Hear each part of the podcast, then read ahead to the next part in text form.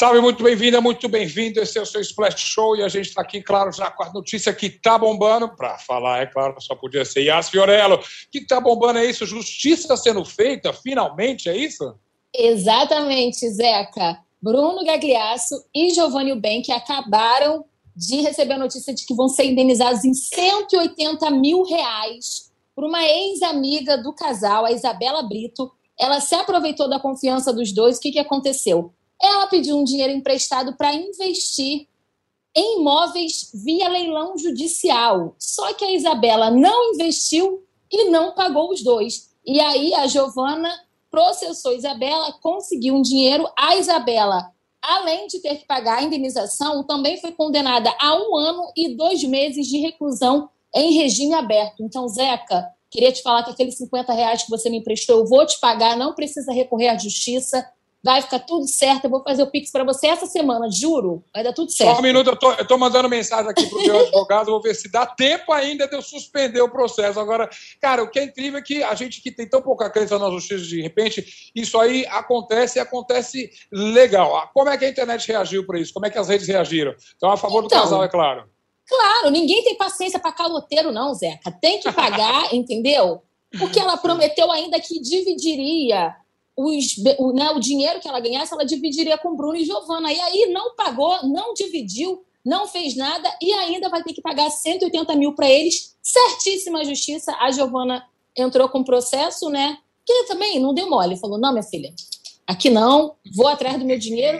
E aí é mais uma prova de que, apesar dos problemas, né, a gente sabe que demora, que nem sempre é fácil, mas nesse caso tivemos um resultado favorável. E se tiver mais alguma coisa, eu venho aqui e conto que aqui, meu filho, a gente não tem paciência para caloteiro. Menos Mas eu e você, Zé, eu vou te pagar, eu juro. Tá gravado, tá tudo. Tem testemunha, hein, Só quero ver, hein? Obrigadíssimo. Eu sei que amanhã vai bombar outra coisa mais quente ainda e você vai estar aqui com a gente. Tchau, obrigadíssimo. Deixa comigo. Tchau, Zeca. tchau, tchau. E agora sim, a gente então começa já o nosso Splash Show e hoje a gente vai falar sobre o novo filme da série Halloween. Nossa, era jovem quando aquilo começou. Muita coisa acontecendo ainda, aquela movimentação na Netflix, porque o sucesso do momento não vem dos Estados Unidos, vem lá da Coreia do Sul e a gente quer saber que caminhos essa, esse streaming vai tomar e a gente também vai falar sobre os destaques dá para chamar de destaque, né? as tretas de hoje ali na Fazenda. Mas vamos começar então, justamente, olha, Roberto Sadowski, bem-vindo aqui ao Splash Show. Tudo bem? Fala, Zeca. Tudo tranquilo. Olha, a gente estava vendo assim que tem uma série de filmes de terror estreando por agora. Não é exatamente uma coincidência. Halloween está chegando, o mercado do entretenimento aposta forte nisso aí, mas, claro, talvez a, a cereja maior desse bolo de abóboras, eu diria, descascadas e feitas de caveira, é Halloween Kills. Eu falei brincando que eu era moleque quando eu fui ver o primeiro. Você estava onde nessa época, Roberto Sadowski? Eu, eu era um infante, mas eu estava um pouco, um pouco ciente, né? Alguns anos depois, porque o primeiro Halloween de 78, né? Então é, foi um filme que, obviamente, revolucionou o cinema de terror. Foi um filme baratíssimo na época. O John Carpenter praticamente lançou a carreira dele ali, né? Tinha feito alguns filmes antes, mas foi o grande filme dele. É, não nada e, e faturou uma grana é, absurda. É, e aí essa série foi se desenvolvendo ao longo dos últimos 40 anos. Teve um reboot em 2018, né, chamado Halloween também, e agora a, a, a turma volta com a segunda parte de uma trilogia que conclui ano que vem. Então, Halloween Kills agora e Halloween Ends ano que vem. É, então nós não estamos nem vendo o final dessa história. Mas nós, fãs de filmes de terror, realmente eu tenho uma nostalgia grande, porque eu lembro de ver no cinema, eu tinha então 15 anos, obrigado por me lembrar desta data aí. E é aquele final, é, sem dar spoiler, é igual ao final de Carrie. Você viu, você nunca mais esquece. Como é possível superar isso? Algum filme desses filhotes que o Halloween teve chegou a ter a, prima, a, a perfeição ali do terror que o primeiro tinha? E o que a gente pode esperar desse? Ó, eu gosto muito do reboot de 2018 por um motivo muito simples. Eles pegaram todas as continuações que aconteceram depois, né, que foram seis filmes da série original, depois tiveram mais dois do reboot que o Rob Zombie fez, uhum. esqueceram tudo aquilo, né, o diretor David Gordon Green esqueceu tudo isso e fez uma continuação direta do filme de 78, né, 40 anos depois tal. É, esse filme, o Halloween Kills, ele, é, é, eu acho ele mais brutal do que o anterior, né? As mortes são mais, são mais violentas, mas ele sofre do mesmo mal que vários filmes de terror sofrem também. A continuação nunca é tão boa quanto o antecessor. É, isso é inevitável, mas eu imagino que nem por isso o elenco está desanimado. Você conversou com o elenco todo, falou com todo mundo, inclusive Jamie Lee Curtis. Eu só vi o trailer por enquanto, não vi o filme ainda, mas a mãe tá on ali, super on no filme, não tá?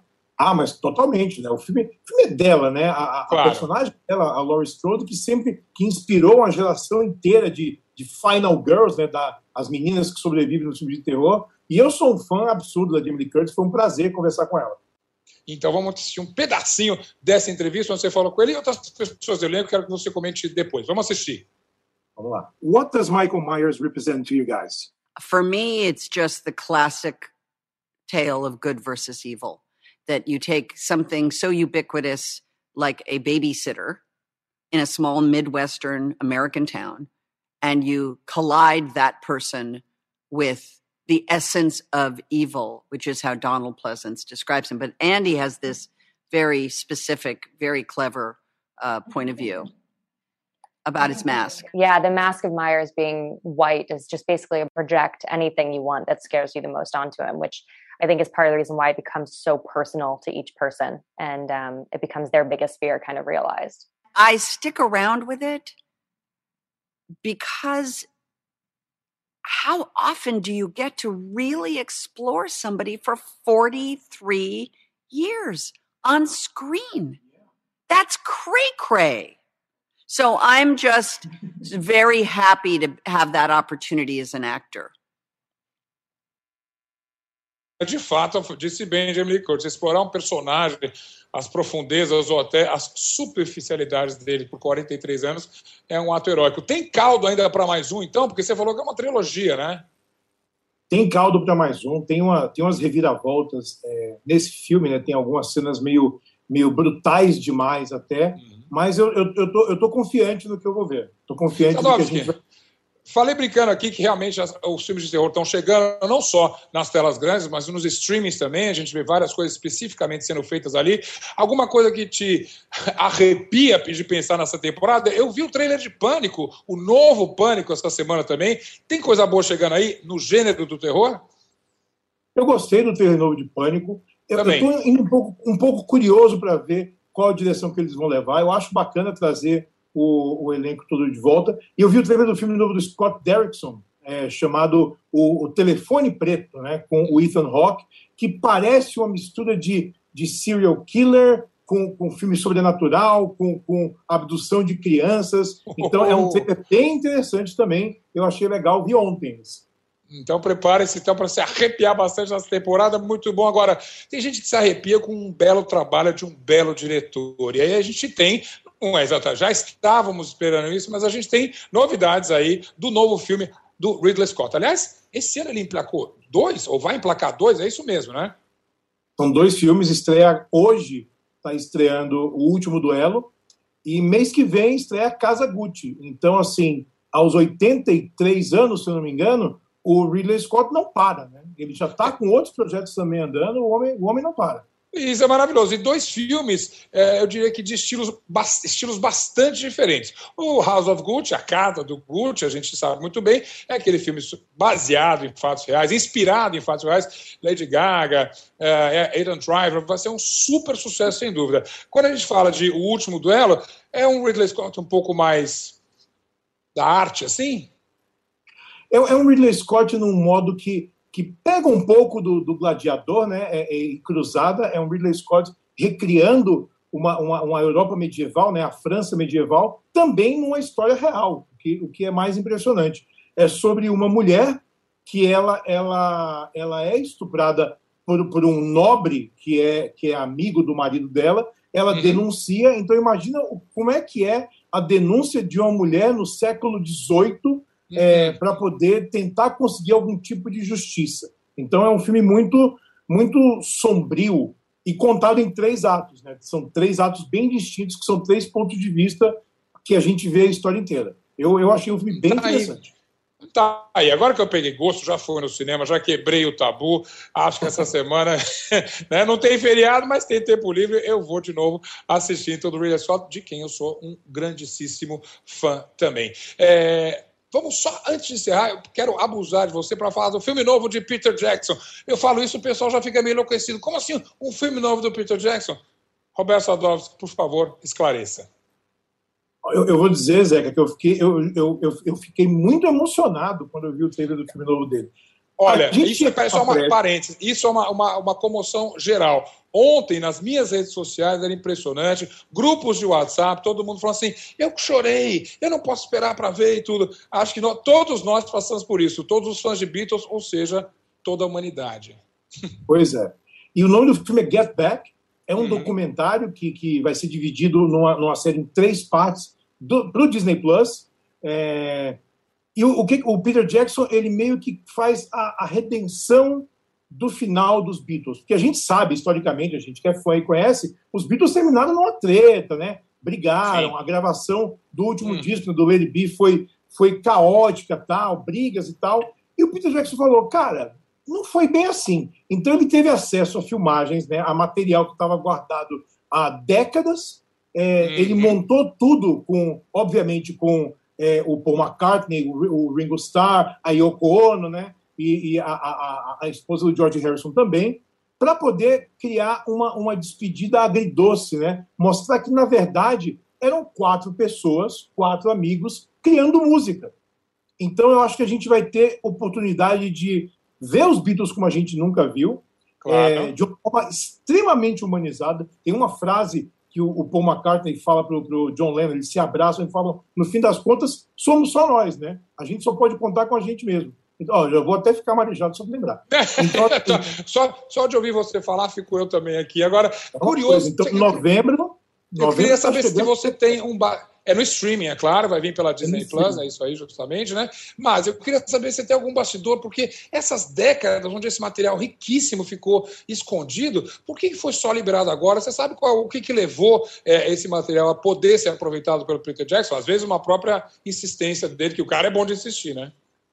Acho que foi uma, foi uma, uma confiança que as pessoas envolvidas com os Beatles, o próprio Paul McCartney e o Ringo Starr, tiveram é, uhum. Peter Jackson montar esse material, porque, Zeca, era muito material. São pois é. milhares é. de horas de material que ele teve que assistir tudo, decupar tudo, é, é, é limpar tudo, restaurar tudo é, uhum. e, e, montar de uma forma coerente, de uma forma que seja um filme que tenha uma linha narrativa. Então, o Peter Jackson fez isso com um, um documentário sobre a Primeira Guerra Mundial há alguns anos, que é um filme belíssimo, eu, enfim, uhum. não vou conseguir lembrar o nome dele agora, que ele pegou filmes da época da, da Primeira Guerra Mundial, colorizou, usou tecnologia digital para montar as partes que estavam quebradas e fez um retrato como eu nunca tinha visto da Primeira Guerra Mundial. Então eu acho que isso deu para ele o credencial para a turma dos Beatles ter a confiança e falar: faz o que você sabe fazer melhor.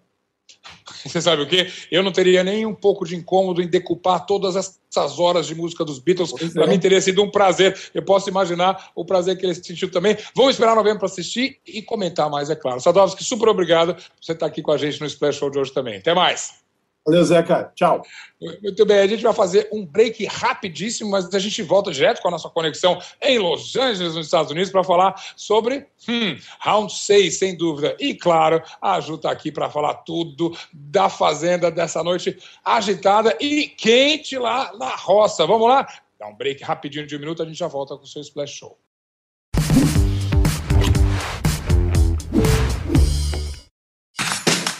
Todos os dias, às 9 horas da manhã, você tem um encontro marcado com o esporte aqui no canal UOL. Às segundas e sextas-feiras tem o podcast Posse de Bola com o nosso timaço de comentaristas analisando as principais notícias do mercado. E aí, na terça, quarta e quinta, às nove da manhã, o encontro é comigo, Domitila Becker do All News Esporte, que traz as principais notícias do esporte no Brasil e no mundo. Prepare seu cafezinho e eu te espero aqui no canal UOL. O sobrevivencialista é o cara que busca técnicas, conhecimentos, equipamentos para sobreviver independente da situação onde ele estiver. A pandemia nos provou que essas pessoas estavam certas. Greve de caminhoneiro, greve de policiais, tudo isso pode ser um estalo para alguém. O que é necessário para que o indivíduo consiga viver distante da sociedade, ou ao menos não contando com os serviços considerados essenciais na sociedade? Assista Sobrevivencialistas no YouTube de Movidoc. Oi, eu sou o Edgar Piccoli e trago boas notícias. Isso, Trago Boas Notícias é um podcast original Spotify produzido pelo UOL para você se informar e relaxar. As histórias que eu conto aqui são de Ecoa, a plataforma do UOL por um mundo melhor. De segunda a sexta-feira, às seis da tarde, tem um novo episódio grátis no Spotify e no UOL. Dá também para baixar e ouvir offline, quando você quiser.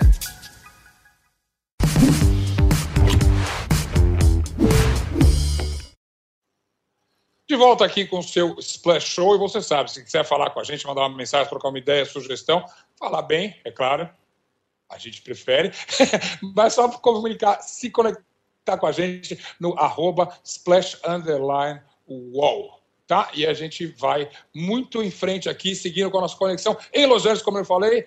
Domingas Persson, que prazer ter você novamente aqui para me confirmar uma coisa. No Brasil, a gente sabe, não passa um dia se a gente entrar, no mínimo, em uma discussão sobre Round 6. Round 6, que inclusive a gente sabe, nos Estados Unidos tem outro nome, aí ele ficou com o nome original coreano, sul-coreano, de Squid Game. Mas por acaso, para quem gosta de streaming, para quem gosta de série, para quem gosta de tudo, essa febre é nos Estados Unidos também?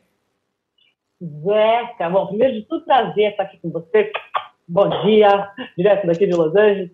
Ó, justamente, até quando eu comecei a ouvir falar de Round 6, eu fiquei assim, vamos lá, vamos procurar o Speed Game, né? Aí você vai lá na lupinha e tal, e aí você até se descobrir que, na verdade, o, o nome do jogo já pegou antes do nome original, uhum, né? Uhum, e aí isso já mostra uma coisa que assim é o fenômeno, já se espalhando, já se espalhou pela mídia social toda, e esse isso é o que está fazendo o Round 6 é, pegar no mundo inteiro.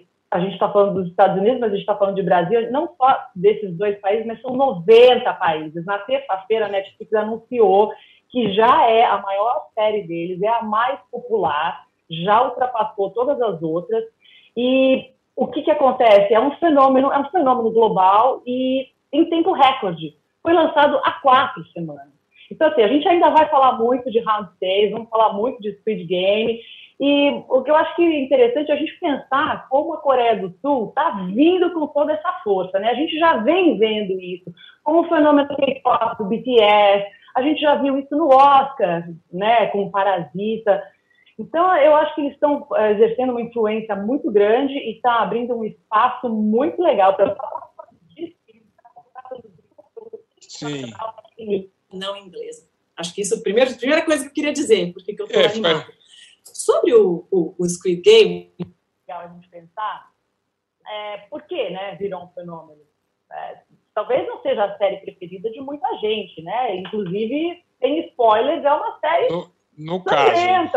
No caso, eu assisti inteirinho, é. passei meu domingo assistindo o, o, o, Round 6 aqui e me perguntando o tempo todo por que esse fenômeno. É claro que essas coisas acontecem no streaming, cultura pop a gente ama, sabe que tem coisas imponderáveis aí, mas, é, inegavelmente, você está corretíssima. Isso é uma força da indústria do entretenimento da Coreia. É. Por acaso, a indústria do entretenimento americana está reagindo a isso de qualquer maneira, ou simplesmente está dando boas-vindas e todo mundo vai conviver feliz nesse cenário que é super pacífico de Hollywood? Pois é, super pacífico. Eu acho que eles estão abraçando, né? Porque estamos navegando aos poucos. A gente justamente falou do Oscar, sabe? O fato do Parasita ter ganhado o Oscar, é, acho que foi uma coisa que, assim, que abriu, ó, finalmente, depois de 93 anos de premiar só filmes americanos falados em inglês, a coisa começou a se abrir. Acho que é importante ver que eles estão tentando se atualizar também, mas talvez seja um reflexo do que está sendo produzido aqui nos Estados Unidos. Agora, se a gente pensar sobre o fenômeno, eu acho que, assim, pensando é, realmente como foi espalhado pela força da mídia social, né? Aquele símbolo, o símbolo do, do jogo, né? O triângulo, a, o quadrado, o círculo. O quadrado é, a bola, sim. Exato. Tudo aquilo é, é, são símbolos, são coisas que são fáceis de você espalhar, são fáceis de virar meme, né? os personagens viraram memes muito facilmente, aqueles falam de memeable, né? É, é fácil de virar meme, não sei se tem uma uhum. palavra em português para isso. Mas é, quando isso, quando vira meme, é uma coisa que é legal, porque vira assunto de conversa, é fácil de você espalhar por aí, é fácil de você ficar brincando, falando sobre esses assuntos, né? O que eu acho que é outra coisa importante é o jogo de sobrevivência. Jogo de sobrevivência, ok, como se fosse um reality, né? Quem é que vai sair daí? Então, Exato. já tem esse outro. Isso cria um clima, né? é verdade. É, isso cria clima para reality TV também. E se é uma dramaturgia, funciona muito bem. Bom, espero que Hollywood não esteja muito assustada com essa invasão, até porque isso não é o único problema de Hollywood, né? Será que eu estou ouvindo aí uns protestos, uns piquetes na rua dos roteiristas de Hollywood que estão se organizando com de novo certeza. para uma greve? Não, eles estão aqui, está tá super efervescente. Enquanto estamos aqui ao vivo, eles estão aqui provavelmente tentando fazer uma negociação. Se essa negociação não sair até esse domingo, segunda-feira, mais de 60 mil trabalhadores da indústria do cinema e da televisão vão parar de trabalhar, porque eles estão pedindo melhores negociações, melhores benefícios, melhores salários. Eles não querem mais fazer aquelas horas longuíssimas de sete de filmagem Muita uhum. gente talvez não saiba, mas são 12, 14, às vezes 16 horas seguidas de trabalho num set de filmagem. Eles estão pedindo melhores compensações que isso realmente tivesse a acontecer.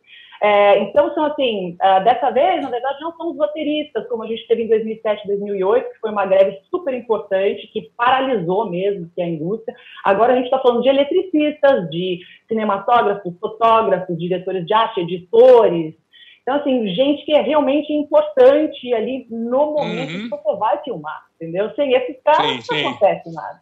E, Zeca, o que, que acontece? Isso vem no momento em que as produções estão tentando é, se recuperar do que aconteceu. Da pandemia toda, do grande hiato que foi a pandemia, a pandemia né, Domingas? Exato, exatamente. Então, se por um lado a gente tem, você falou que você foi ao cinema, né, que eu ouvi. Oi! Ai, que delícia voltar ao cinema, né? Eu também fui semana passada em Nova York, eu fui a Broadway, porque a Broadway voltou há mais ou menos três semanas, né?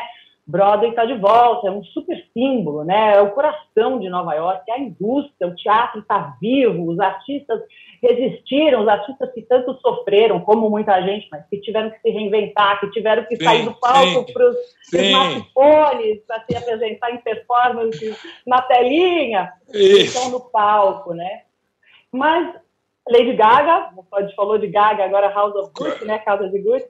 Gaga está claro. de volta a Las Vegas. Hoje tem um show de Lady Gaga, aquela residência que ela faz lá uh, no MGM. Então, a gente pode apostar nessa ressurreição, talvez, do show business, mesmo é. com todos os problemas. Porque, na verdade, o que, que conta Domingas Person? Entertain me, divirta-me. Né? E como você ia dizer, o show não pode?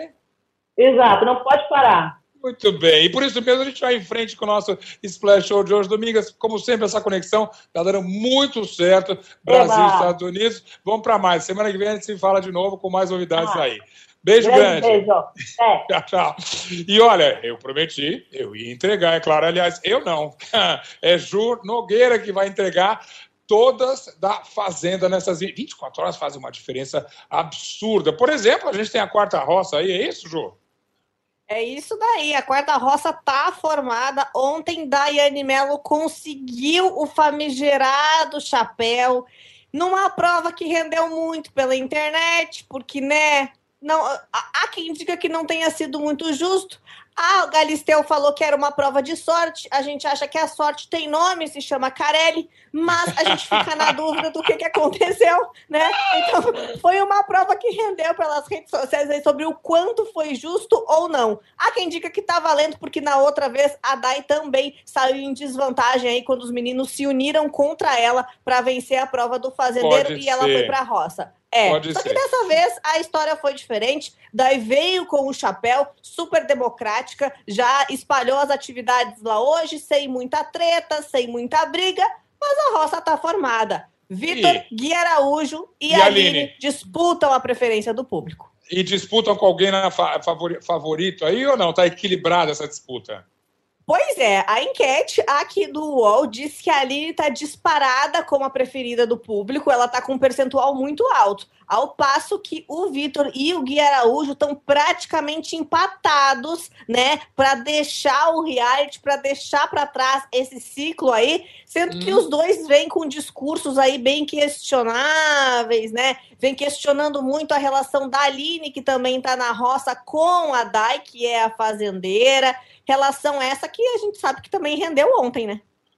Vamos falar, vamos combinar. Se a Aline realmente continuar no jogo, como tudo indica, tem gente que vai gostar, porque podem vir mais beijos aí pela frente nessa fazenda. Que be... Bom, rolou finalmente, né? É, é, é, como é que fala? Crônica de um beijo anunciado né, Ju? Exatamente. E ao vivaço, ao vivaço, as meninas trocaram beijos. Não foi nenhuma vez, foi duas depois no quarto. Depois, na live do Fazendeiro, teve beijo de novo.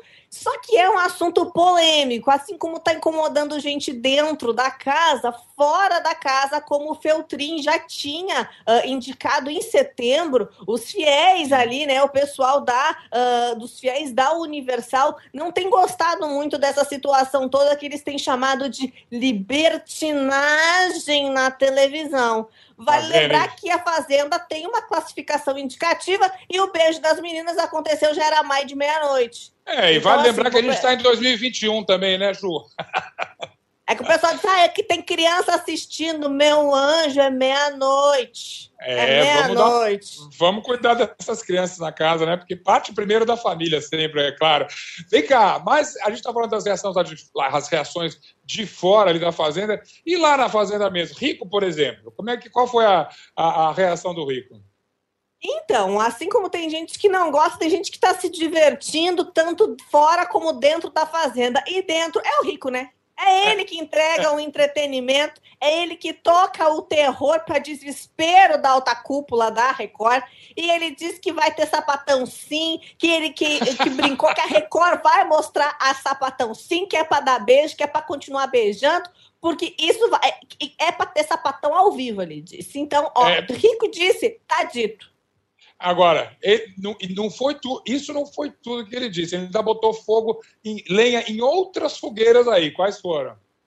Então, o Rico teve uma conversa bem longa e bem franca com a Stephanie e com pitadas de farpas, porque a Stephanie é muito próxima do Bill, próxima uhum. no sentido de ser próxima de afinidade e próxima fisicamente também. Eles estão sempre de abraços, ela tá sempre em volta dele, é uma espinha, uma espinha que ela tá espremendo na cara dele no Pay Plus, é um treino uhum. que eles fazem juntos, é uma coisa que eles estão sempre bem perto. E, e o, Rico, Rico atentou. Ó, é, ele tá olho. de olho de olho. Ele conhece a Stephanie de outros carnavais e a Stephanie tem, né, um, um, noivo aqui fora, né? E aí ele falou sobre o que o noivo dela, que se chama Vitor, como ele estaria enxergando essa proximidade dos dois. O Rico diz que se existe sim, né? Existe sim amizade entre homem e entre mulher, mas que era para Stephanie dar uma olhada, porque essa indicação do, do Rico e essas considerações dela tem a ver com o relacionamento dela aqui fora também, mas é muito uhum. também sobre o jogo, porque ele aponta que ela está sendo sim manipulada pelo Bill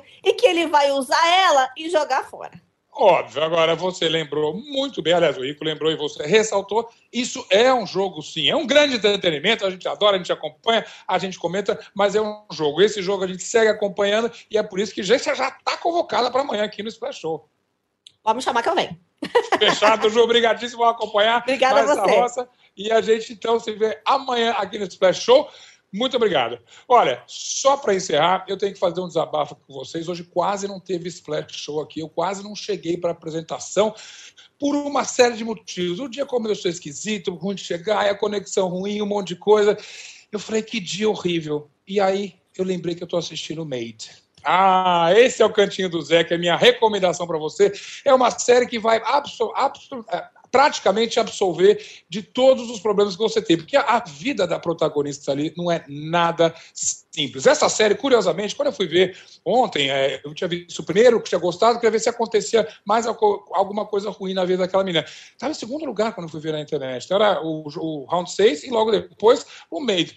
Não é possível, isso aqui tem que ter alguma coisa de atrativo. E, de fato, é um pouco que a gente chama de pornografia de sofrimento, porque ela é a protagonista, uma uh, mãe uh, casada com um cara que, obviamente, abusa por enquanto, só verbalmente dela, e ela decide sair com a filha.